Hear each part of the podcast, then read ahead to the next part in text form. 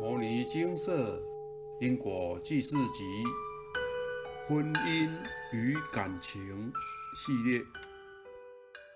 开始念经后，与男友的关系就修复了。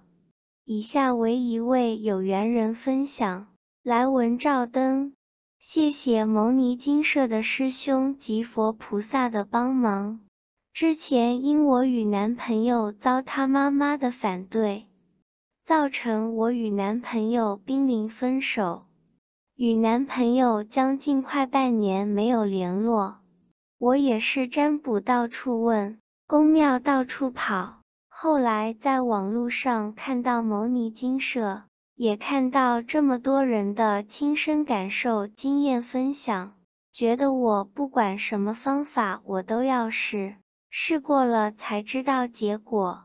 在遇到金舍前。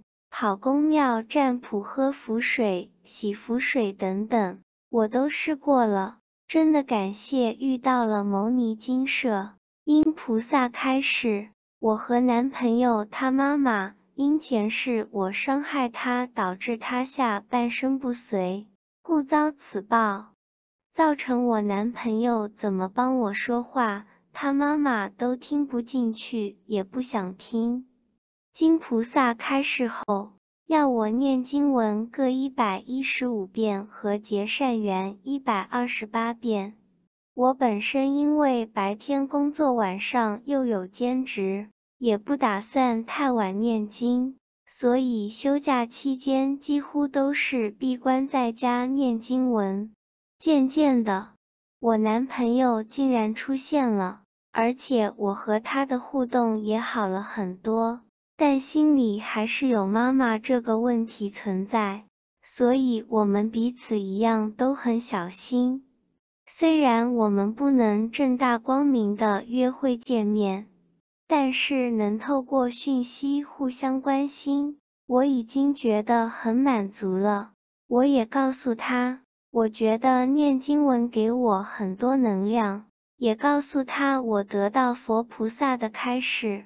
说上辈子伤害妈妈，也给他看金舍的网站。我和他说，念经文可以让心静下来，也可以得智慧，更能让凡事都顺利。结果他真的有把我的话听进去。他说他现在只要下班不累，都会念经文，觉得心里很替他开心。我问他。那妈妈那边你打算怎么办？他说就先念经文，让自己静心调整自己。他相信妈妈会看到他的改变，会感觉得到，觉得真的是佛菩萨冥冥之中的帮忙。虽然我经文的变数还没念完，和他妈妈也还没有办法有交集和好，但是。至少先让我和男朋友和好了。虽然我们非常小心谨慎，但是至少我男朋友终于有心想解决，甚至念经文想调整他自己与我们的感情。真的很感谢佛菩萨与师兄师姐们。待我念完菩萨开示经文后，我会再写一篇之后的改变。让更多人可以感受得到佛菩萨的爱。分享完毕。本篇文章标题：开始念经后，与男友的关系就修复了。真的能如此吗？上述的分享就是例子。不过在此要告知您，关于姻缘的部分。做完功德后，只能保持着随缘的心态。若因缘相续了，我们把握；若无缘了，我们祝福。用正确的心态进行因果债功德还，相当重要。若使用执着心来进行，届时就是更执着，甚至与修行背道而驰。如此也将容易修偏而进入外道。上述案例也分享到关于家人阻碍姻缘的例子，其实这也是对因果的实证。我们常说要来讨报的业主菩萨与投胎后可能会变成当事人阳世间的重要当事人，也许是另一半，也许是孩子或是公司老板、同事。这一则案例也是如此。来讨报的业主菩萨投身为伴侣的父母，这样的干扰大致几个状况：一。结婚前百般阻挠，就是不想让这一对在一起。二，结婚后死得更惨，被万般折磨，可能想着拆散彼此，也可能让您过得生不如死，变成阳世间的亲眷。其讨报威力不低于灵界讨报呀。先前金舍也有处理过，散尽家财，田地给孩子。后来孩子却不抚养的案例，而上述的这个例子，金舍也遇过多次了。反正无缘不碰头，无债不来讨，相逢即是有姻缘。面对这样的讨报，如果傻傻的放着任由对方讨报，对一般人来说，这很像跳入火坑，而且一去不复返。要处理这样的事件，最好就是透过因果债、功德还，用功德回向与忏悔来化解仇怨，然后再好好彼此对待，这样才有机会短时间内解决干扰问题。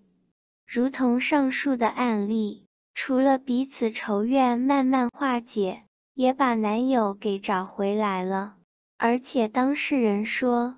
我觉得念经文给我很多能量，也告诉他我得到佛菩萨的开示，说上辈子伤害妈妈，也给他看金舍的网站。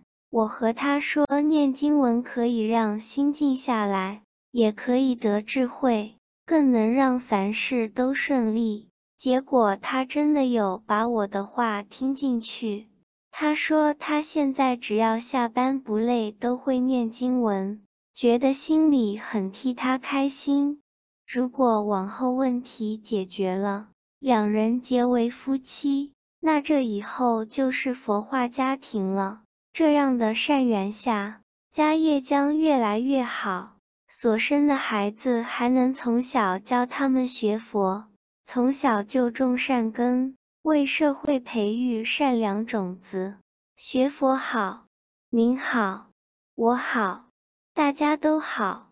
用佛法来思考，用佛法来做事，社会将会越来越美好。